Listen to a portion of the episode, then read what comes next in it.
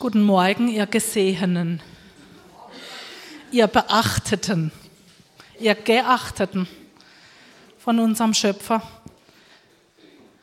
Wir haben am letzten Sonntag die, die Jahreslosung uns angeschaut. Du bist ein Gott, der mich sieht. Und bevor ich es noch vergesse, ich habe Postkarten drucken lassen, die gibt es da vorne. Ihr könnt auch jeder fünf fünf, sechs, sieben, acht mitnehmen. Also es gibt genügend. Einfach auch zum Verteilen, weil das einfach ein super Vers ist, den man verteilen kann. Das, genau. Und letzten Sonntag ging es eben darum, dass wir uns den, den Vers dieser Jahreslosung anschauen, wo denn der steht. Was, was ist der Hintergrund von diesem Vers? Und dieser Vers steht im 1. Mose 16, Vers 13. Das ist die Geschichte von der Hagar. Die Vorgeschichte ist so, ihr kennt wahrscheinlich alle die Geschichte, Gott beruft Abraham, als er 75 Jahre alt ist, ähm, sendet ihn nach Kanaan, das ist das nächste Bild. Genau, Abraham, geh in das Land, das ich dir zeigen werde. Ich will dich zu einem großen Volk machen und dich segnen und deinen Namen groß machen und du sollst dein Segen sein. Das war die Verheißung für Abraham. Und Abraham hat das Vertrauen, er zieht los dann gibt es einen Umweg nach Ägypten. Halt, nee, das andere noch vorher, das kommt dann. Genau. Da geht es einen Umweg nach Ägypten wegen einer Hungersnot. Dort leider geben sie sich als Bruder und Schwester aus. War nicht ganz eine Lüge, weil die Sarai ja die Halbschwester ähm, war von Abraham. Aber dadurch kommen sie an den Hof vom Pharao.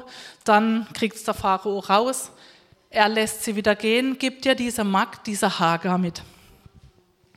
Dann kehren sie wieder zurück in das Land Kanaan. Dort trennt er sich dann von seinem Neffen Lot.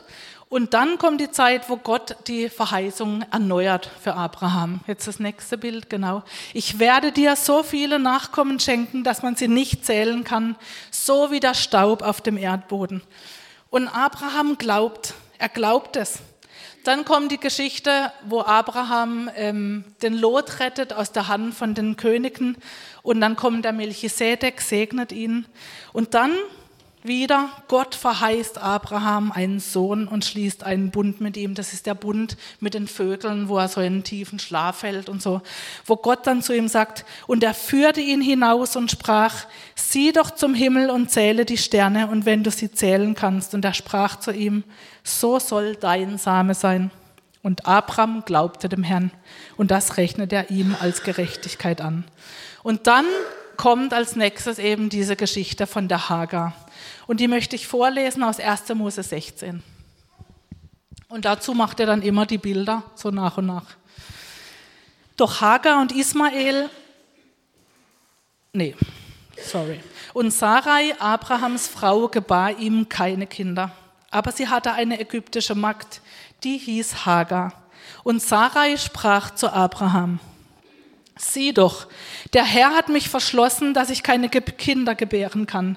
Geh doch zu meiner Magd, vielleicht werde ich durch sie Nachkommen empfangen. Und Abraham hörte auf die Stimme Sarais. Kleine Anmerkung, das war ein ganz normaler Brauch zu dieser Zeit, dass man Nachkommen ähm, bekommen hat durch, durch eine Magd. Dann nahm Sarai, Abrahams Frau, ihre ägyptische Magd Hagar, nachdem Abraham zehn Jahre lang im Land Kanaan gewohnt hatte, und gab sie Abraham, ihrem Mann, zur Frau. Und er ging ein zu Hagar und sie wurde schwanger. Als sie nun sah, dass sie schwanger war, wurde ihre Herrin verächtlich in ihren Augen. Hagar größer Sarah. Da sprach Sarai zu Abraham, das Unrecht, das mir zugefügt wird, treffe dich ich habe dir meine Magd in den Schoß gegeben. Da sie nun aber sieht, dass ich schwanger, dass sie schwanger ist, bin ich verächtlich in ihren Augen. Der Herr sei Richter zwischen mir und dir. Abraham aber sprach zu Sarai, siehe, deine Magd ist in deiner Hand. Tue mit ihr, was gut ist in deinen Augen. Da nun Sarai sie demütigte, floh sie von ihr. Aber der Engel des Herrn fand sie bei einem Wasserbrunnen in der Wüste, beim Brunnen auf dem Weg nach Schur, nach Ägypten. Ähm, auch wieder eine kleine Anmerkung, der Engel des Herrn, das war im Alten Testament Jesus praktisch die Menschwerdung, also bevor seiner Menschwerdung die Erscheinung von Jesus, der, der, Engel, äh, der Engel des Herrn. Der Engel des Herrn sprach zu ihr, Hagar, du Magd der Sarai, wo kommst du her und wo willst du hin? Sie sprach, ich bin von meiner Herrin Sarai geflohen. Und der Engel des Herrn sprach zu ihr, kehre wieder zurück zu deiner Herrin und demütige dich unter ihre Hand. Und der Engel des Herrn sprach zu ihr, siehe, ich will deinen Samen so mehren, dass er vor großer Menge unselber sein soll. Weiter sprach der Engel des Herrn, siehe, du bist schwanger und wirst einen Sohn gebären. Dem sollst du den Namen Ismael geben, weil der Herr dein Jammern erhört hat. Er wird ein wilder Mensch sein, seine Hand gegen jedermann und jedermanns Hand gegen ihn. Und er wird allen seinen Brüdern trotzig gegenüberstehen. Und sie nannte den Namen des Herrn, der mit ihr redete. Du bist der Gott, der mich sieht, Elroy. Indem sie sprach, habe ich hier nicht dem nachgesehen, der mich sieht? Darum nannte sie den Brunnen einen Brunnen des Lebendigen, der mich sieht. Siehe, er ist zwischen Kadesh und Baret. Und Hagar gebar Abraham einen Sohn. Und Abraham gab seinem Sohn, den ihm Hagar geboren hatte, den Namen Ismael. Und Abraham war 86 Jahre alt, als Hagar ihm den Ismael gebar. So, das ist die Geschichte rund um diesen Vers. Die Frage so für uns heute, was hat die Geschichte mit, mit uns zu tun, mit dir zu tun? Mir sind zwei Dinge eingefallen. Wie gehst du mit Gottes Verheißungen und Versprechen um? die du bekommen hast. Zweitens bist du auch oft in Hagers Lage, in scheinbar unüberwindbaren Umständen und läufst vor deinen Problemen erstmal davon. Wir können aus der Geschichte von Hagar Folgendes lernen. Erstens, Gott verheißt und erfüllt für uns oft scheinbar Unmögliches, aber er erfüllt sie. Zweitens, Gott hört, findet und sieht dich. Er hört dich. Ismael heißt Gott hört. Er findet dich. Hagar heißt Flucht. Er findet dich, auch wenn jemand auf der Flucht ist. Und er sieht dich. Er, sein Name ist Elroy. Gott sieht. Erstens, Gott verheißt, verspricht und erfüllt Unmögliches. In 4. Mose 23, Vers 19 steht, Gott ist nicht ein Mensch, dass er lüge, noch ein Menschenkind, das ihn etwas gereue. Sollte er etwas sagen und nicht tun? Sollte er etwas reden und nicht halten? Aber genau in der Situation, in der Sarah, Sarai und Abraham, also Sarah und Abraham sind dann erst später ihre Namen, sagt, verliert irgendwie Sarai diesen Glauben an diesen Samen, der von ihr auch kommt. Ja? Denn sie spricht eben zum Abraham, sieh doch, der Herr hat mich verschlossen, dass ich keine Kinder gebären kann. Geh doch zu meiner Magd. Ja? Die Verheißung, die lässt auf sich warten. Sie wurden ungeduldig. Sie wollten die Verheißung beschleunigen. Sie haben gedacht, oh, wie können wir das jetzt regeln? Oder Sarah hat sich das, Sarah hat sich das gedacht. Sie hat gedacht, uh, der Abraham, der ist ja jetzt schon 85. Ich bin 75. Ja, wirklich unmöglich ähm, sind schon zehn Jahre nach dieser ersten Verheißung vergangen.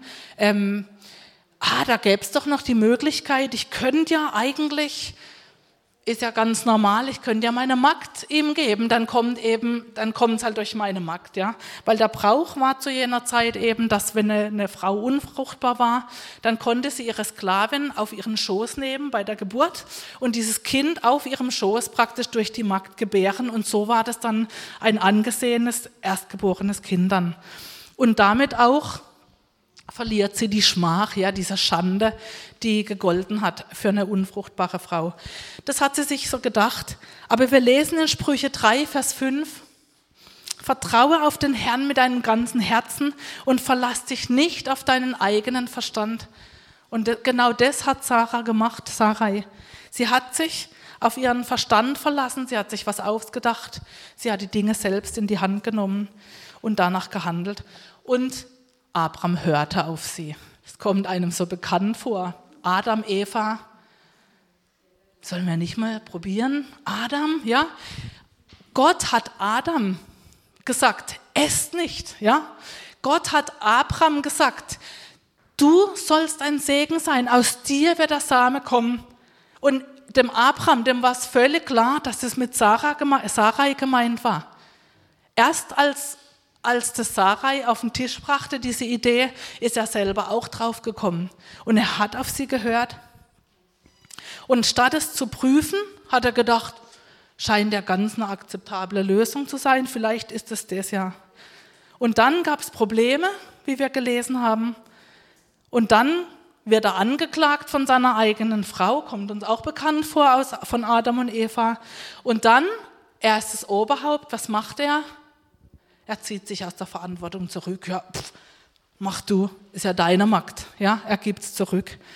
Und nur eine kleine Anmerkung, kommt euch das Verheirateten manchmal auch bekannt vor? So dieses typische, leider, Verhalten, das in manchen Ehen einfach auch, auch ist.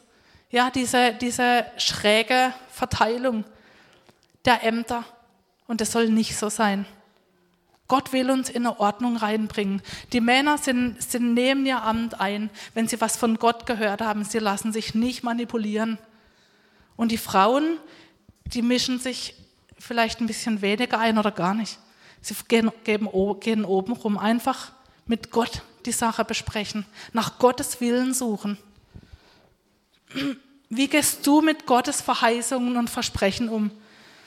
Also bevor wir einfach so über Abraham und Sarai urteilen, öh, ja, wieso konnten die nicht warten oder so? Also es ging schon zehn Jahre, nur so, mal am Rande bemerkt. Wie steht es mit deiner Geduld? Mit den Dingen, die du vielleicht weißt, dass sie noch kommen werden? Hältst du an Gottes Versprechen fest oder bist du auch jemand, der versucht nachzuhelfen? Wir haben ein, Buch, ein ganzes Buch voller Verheißungen und Versprechen von Gott bekommen. Wie gehst du damit um? Glaubst du, was Gott für dein Leben verspricht und was Gott über dein Leben spricht? Zum Beispiel, ich habe mal zwei Punkte rausgenommen, wenn es um Gottes Versorgung geht. Du bist vielleicht in einer Situation, wo auf Wohnungssuche oder Arbeitsstelle oder deine finanzielle Lage, egal um was es geht. Halten wir fest, was zum Beispiel in Matthäus 6, Vers 31 steht. Darum sollt ihr nicht sorgen und sagen, was werden wir essen oder was werden wir trinken oder womit werden wir uns kleiden. Denn nach all diesen Dingen trachten die Heiden. Aber euer himmlischer Vater weiß, dass ihr das alles benötigt. Trachtet vielmehr zuerst nach dem Reich Gottes und nach seiner Gerechtigkeit, so wird euch dies alles hinzugefügt werden. Und der Schwerpunkt in diesem Vers geht nicht mal darum, um diese Dinge, die man dann bekommt, sondern wir sollen das sorgen lassen. Das haben wir vorher schon gehört. Die Sorgen ihm überlassen, ihm vertrauen. Er sorgt für uns. Glauben wir das? Er sorgt für dich. Oder das andere Beispiel, die innere Heilung. In Psalm 147, Vers 3 steht, er heilt, die zerbrochenen Herzen sind und verbindet ihre Wunden. Das hat er versprochen. Sei nicht ungeduldig. Auch wenn du, wenn es dir vielleicht nicht schnell genug geht. Aber was er versprochen hat, das tut er auch. Vielmehr kann dein Gebet sein, Herr, ich danke dir, dass ich mit meinen inneren Wunden zu dir kommen kann. Schenk mir Heilung für das, was mich verletzt hat. Und ich vertraue dir, dass der Tag kommt, an dem ich absolut heil bin und dann wieder den nächsten Schritt machen kann. Sei geduldig mit dir.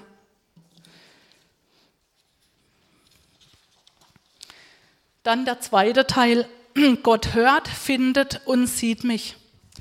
Gott hört Hagar. Hagar die hatte als Leihmutter nicht viel zu sagen über ihren Körper, wurde einfach bestimmt. Du wirst jetzt Leihmutter, du bringst das Kind zur Welt und das Kind soll dann einfach Abraham und Sarai gehören. Ähm, sie wurde benutzt zu einem Zweck. Und als sie schwanger wird, dann erhebt sie sich. Irgendwie sieht sie sich dann als die Auserwählte. Oh, ich bin die, die diesem Abraham, diesem, diesem reichen, Einfluss, einflussvollen Mann diesen Nachkommen äh, gibt. Und das hat sie erhoben und, und sie hat sich gefühlt, ja, und hat es auch Sarai äh, merken lassen. Sie blickt auf Sarai rab. Und das, das ärgert natürlich Sarai. Und als Abraham nicht einschreitet, Dann nimmt Sarai ihr Recht als Herrin und behandelt Hagar schlecht. Ich will mir gar nicht ausdenken, aber zwischen zwei Frauen, uh, ja, ja, das, wahrscheinlich ging es da viel mehr mit Worten zu, mit, mit Gemeinheiten, mit hintenrum, mit, mit Blicken. Oh, ja, das ist schlimm. Und Hagar, der wurde das eines Tages zu viel. Sie wollte sich nicht mehr länger von Sarai demütigen lassen und sie flieht in Richtung Ägypten, egal was da auf sie warten würde. Und sie ergreift die Flucht. Und offensichtlich hat Hagar zu diesem Gott Abrahams geschrien. Denn Gott hat auf sie gehört und sich ihrer angenommen. Denn in Vers 11, da steht, weiter sprach der Engel des Herrn zu ihr, siehe, du bist schwanger und wirst einen Sohn gebären, dem sollst du den Namen Ismael geben, weil der Herr dein Jammern erhört hat. Und Ismael heißt Gott hört. Ich fand das so spannend, wie das alles so drinsteckt in dieser Geschichte. Und so ist unser Gott. Und es gilt auch für dich in deiner Situation heute hier. Gott ist ein Gott, der hört dich. In Psalm 34, Vers 7 steht, als einer im Elend rief, hörte der Herr und half ihm aus allen seinen Nöten. Und rufe zu mir am Tag der Not, ich will dich erretten und du sollst mich ehren. Tu das, tu das auch heute. Und ich habe heute Morgen noch mal was gelesen. Das fand ich so stark im Psalm 138. An dem Tag, da ich rief, hast du mir geantwortet. Du hast mir Mut verliehen, in meine Seele kam Kraft. Das ist mein Gebet für, für uns heute, dass in unsere Seele Kraft kommt, dass wir heute neuen Mut einfach bekommen, dadurch, dass wir sehen, Gott ist ein Gott, der sieht, Gott ist ein Gott, der hört, der ist da, der, der kennt uns durch und durch.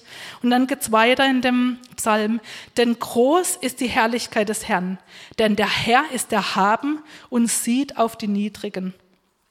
Und weiter unten dann, so wirst du mich Ah wenn ich mitten durch die Bedrängnis gehe, so wirst du mich am Leben erhalten. Gegen den Zorn meiner Feinde wirst du deine Hand ausstrecken und deine Rechte wird mich retten. Der Herr wird es für mich vollbringen. Herr, deine Gnade währt ewiglich. Das Werk deiner Hände wirst du nicht im Stich lassen. Wir sind das Werk seiner Hände. Er wird uns nicht im Stich lassen. Und wenn du dich in einer Situation befindest, wo du denkst, wie lange noch, wie lange sollten das gehen? Ich kann fast nicht mehr. Er ist der, der deine Seele stärkt, der dich aufrichtet. Vertraue ihm. Das nächste, Gott findet Hagar. Hagar, wie ihr Name schon sagt, Hagar ist auf der Flucht. Irgendwie ein schlimmer Name. Hallo Flucht. Flucht, wie geht's dir? Ja? Den ganzen, das ganze Leben hat sie diesen Namen gehört, Flucht. Und als die Probleme kamen, sie flieht. Ja? Und vielleicht bist du auch jemand, der, wenn ein Konflikt kommt, wenn es Probleme geht, am liebsten flieht oder das vielleicht auch macht. Du suchst erstmal das Weide, du fliehst, du, du haust einfach mal ab oder andere denken. Ich habe schon oft gesagt, oh, am liebsten jetzt Erdboden auf, verschlucken irgendwie weg aus dieser Situation. Ja, wir alle kennen diese Enge, wo man einfach nur denkt, weg. Ja, aber davonlaufen, das Davonlaufen klingt zwar immer so verlockend, ja, erstmal und kann sogar auch zu einer Gewohnheit werden, aber es ist nur vorübergehend, das wissen wir alle. Die Probleme sind nicht weg, nur weil wir weglaufen oder weil wir uns mal kurz unsichtbar machen. Die Probleme sind immer noch da. Und Gott möchte, dass wir mit seiner Hilfe diese Probleme, den Problemen entgegensehen, dass wir da durchgehen, dass wir seine Hilfe in Anspruch nehmen, dass wir das behandeln, dass wir auch die hässlichen Dinge anschauen, auch in unserem Leben, dass wir Vergebung bekommen, das, was wir auch vorher schon gehört haben, und dann einfach weitergehen können. Er ist an unserer Seite und Hagar ist dafür ein Beispiel. Ich fand das so stark, was jetzt kommt. Da steht in Vers 7, aber der Engel des Herrn fand sie. Also der Engel des Herrn Jesus, er fand Hagar. Und das hat mich an, an, das Gleichnis vom verlorenen Schaf erinnert. Der gute Hirte, der diesem Schaf nachgeht, das sich verirrt hat. Jesus ist der gute Hirte, er geht dem verirrten Schaf nach. Und das ist auch heute so. Hagar war schuldbeladen. Ja, sie hat vieles falsch gemacht in ihrer Einstellung, in ihrem Verhalten. Aber Gott ist ein Gott, der uns hört und uns nachgeht. Er will uns vergeben, weil er gnädig ist. Und der Engel, der, der stellt Hagar die Frage, wo kommst du her und wo willst du hin? Sie ist ehrlich und sagt, ich bin meiner Herrin davongelaufen. Und statt ihr Vorwürfe zu machen, gibt der Engel ihr zwei Anweisungen. Geh zurück, geh zurück in diese, in diese äh, zurück zu deinen Problemen, kehre zurück zu Sarai und zweitens, demütige dich, ordne dich unter, ertrage es. Ertrage deine Situation. Geh zurück zu deinen Problemen und ertrage das erstmal. Und schau aber auf mich mit dem Blick auf mich. Und das gilt auch für dich heute. Vielleicht nimmt Gott nicht deine Schwierigkeiten oder deine Probleme weg, aber er spricht dir zu, ordne dich unter, vertraue ihm, schau auf ihn. Er sieht dich. Er sieht dich, in welcher Situation du bist. In Jeremia 33 steht, rufe mich an, so will ich dir antworten und will dir kundtun große und unfassbare Dinge, von denen du nichts weißt. Und so hat er es ja auch mit der Hagar gemacht. Er hat dir zugesprochen, dein Kind in deinem Bauch, das wird ein Sohn. Und du sollst ihn Ismael nennen. Und er wird zu einem großen Volk, zwar wild und störrisch und er wird Streit suchen, aber irgendwo wusste auch Hagar, wow, das wird ein freier Mann. Ich bin eine Sklavin. Das wird ein freier Mann. Das war eine Riesenverheißung für diese Frau. Und das Dritte, Gott sieht Hagar. Das ist auch so von letzter Woche dieses, er ist El Roy, er ist der Gott, der sieht. Und Roy im Hebräisch, das, da, dafür steht sehen, blicken, da, da, ist auch, da steckt auch dieser Hirte drin, dieser Yahweh Roy, der besondere Freund und Gefährte. Und Hagar hat diese Begegnung mit Gott durch den Engel des Herrn und er spricht sie mit Namen an. Hagar, du Sklavin Sarais. Er kennt deinen Namen. Das ist so wunderbar. In Jesaja 43, da steht: Hab keine Angst, ich habe dich erlöst, ich habe dich bei deinem Namen gerufen. Du bist mein. Und Hagar, das ist der Moment, wo Hagar erkennt, der Gott Abrahams, der ist lebendig, der spricht zu mir, der sieht mich, der hat mich gehört, der gibt mir ja Würde, der, der, ähm, der gibt mir eine Verheißung. Und Hagar, das ist eine Glaubenserfahrung, das ist was, das, da können andere, das erleben wir ja heute auch, so war ja auch die Bekehrung von jedem von uns. Da ist was innerlich passiert, da kam, da kam eine Erkenntnis über uns, wir sind sündig. Das ist, wenn was von innen geschieht, wenn wir eine Begegnung haben mit diesem lebendigen Gott. Wir bleiben nicht die gleichen. Stimmt's? So ist es doch vielen von uns gegangen und geht es auch immer wieder. Man bleibt doch nicht der gleiche oder die gleiche.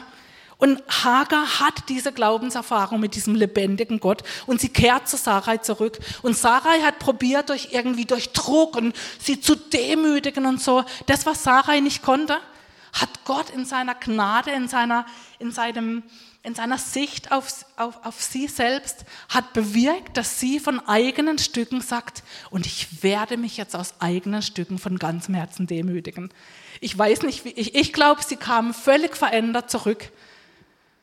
Ich wäre da gern so Zuschauer, ja, würde, würde sehen, boah, wie war das, ja? Ähm, als sie zurückkam und boah, was ist denn mit der passiert? Und öh, Sarah, ich muss ja gar nichts sagen, die ist ja so verändert und boah, ja. Und, aber sie bekennt auch, sie sagt, habe ich nicht dem nachgesehen, der mich sieht? Und darum nannte sie den Brunnen einen Brunnen des Lebendigen, der mich sieht. Dieser Brunnen, der hat dann diesen Namen bekommen. Also sie muss das bekannt haben, weil alle haben dann diesen Brunnen benannt in der Brunnen des Lebendigen, der mich sieht. Was für eine Ermutigung für alle, die zu dem Brunnen kamen. Boah, das ist der Brunnen des Lebendigen, der mich sieht diese fremde Frau, die auf der Flucht war, wird ein Zeugnis für alle Generationen, die nach ihr äh, gekommen sind, allein schon durch den Brunnen, der so heißt. Und es hat mich, an, an das, äh, hat mich auch an die Geschichte erinnert, an die Samariterin am Jakobsbrunnen. Dieser Brunnen des Lebendigen, als Jesus zur, Samariter, zur Samariterin sagt, ich gebe dir Wasser, lebendiges Wasser, ja, davon wirst du keinen Durst mehr haben. Und der Schluss so von, von, dem, von der ganzen Geschichte ist, Gott sieht alle. Gott sieht dich, er sieht mich, er sieht alle, er sieht alle da draußen. Er sieht uns in unseren Situationen. Er sieht dir mitten ins Herz. Er sieht alles und alle. von, aus der Vergangenheit und er wird auch alle in Zukunft sehen. Das können wir uns ja überhaupt nicht, das sprengt ja, ja unser Hirn. Aber seine Frage ist immer noch die gleiche. Wo kommst du her und wo willst du hin? Das gilt jedem Mensch auf der Erde. Und jeder Mensch kann ihn anrufen und erfahren, dass Gott ihn sieht und dass er ihm begegnen will, dass er sich offenbaren will als dieser El Roy, ein Gott, der mich sieht. Und ich will schließen mit Römer 10, 12 und 13. Ob jemand Jude oder nicht Jude ist, macht dabei keinen Unterschied. Alle haben denselben Herrn und er lässt alle an seinem Reichtum teilhaben, die ihm im Gebet anrufen. Denn jeder, der den Namen des Herrn anruft, wird gerettet werden. Vater im Himmel, ich, ich danke dir, dass das die Wahrheit ist. Ich danke dir, dass wir dein Wort haben. Ich danke dir, dass wir in einem Land wohnen, wo wir die Bibel haben, wo wir, wo wir sie lesen können, wo, wo das alles noch frei ist. Und ich, Herr, ich bete wirklich für uns alle, dass um Leidenschaft, Leidenschaft für dein Wort, Leidenschaft für dieses Buch, in dem so viele Schätze drin sind. Ich danke dir für diese Geschichte über Hagar. Ich danke dir für ihr Leben. Ich danke dir, dass es wahr ist, dass du sie gesehen hast. Ich danke dir auch, dass es wahr ist, dass du uns heute an diesem, an diesem Sonntagmorgen siehst, jeder Einzelne. Und ich danke dir, dass jeder, der sich vielleicht ungesehen fühlt oder nicht beachtet, dass er gewiss sein kann, du siehst ihn. Du weißt alles. Und ich danke dir, dass du für jeden einzelnen von uns gestorben bist, auferstanden bist. Dass dein Leben, dass dein lebendiges Wasser für jeden von uns gilt. Und wir möchten es. Wir sind, wir sind Menschen, die, die dein lebendiges Wasser wollen. Wir wollen dich als Quelle. Wir achten dich als Quelle. Wir lieben dich, Jesus. Und wir bekennen, ja, du bist Du bist der Herr, du bist der Gott, du bist der, der Gott Abrahams, Isaaks und Jakobs, du bist der Gott, der auch wiederkommen wird. Du bist der, der alle Verheißungen erfüllt und alle Verheißungen, die noch ausstehen, sie werden sich erfüllen, genauso wie du es gesagt hast. Wir glauben das, wir bekennen das. Ich danke dir für diesen Morgen und ich danke dir, dass dieser dein Name, der, der Name Elroy, dass der weitergeht in unseren Herzen, dass der in unseren Gedanken das ganze Jahr über einfach drinne bleibt, dass wir den bewegen, dass wir dich erleben. Ich danke dir, dass du ein Gott bist, der sich offenbaren will. Gestern, heute, noch morgen. Du bist so gut. Amen.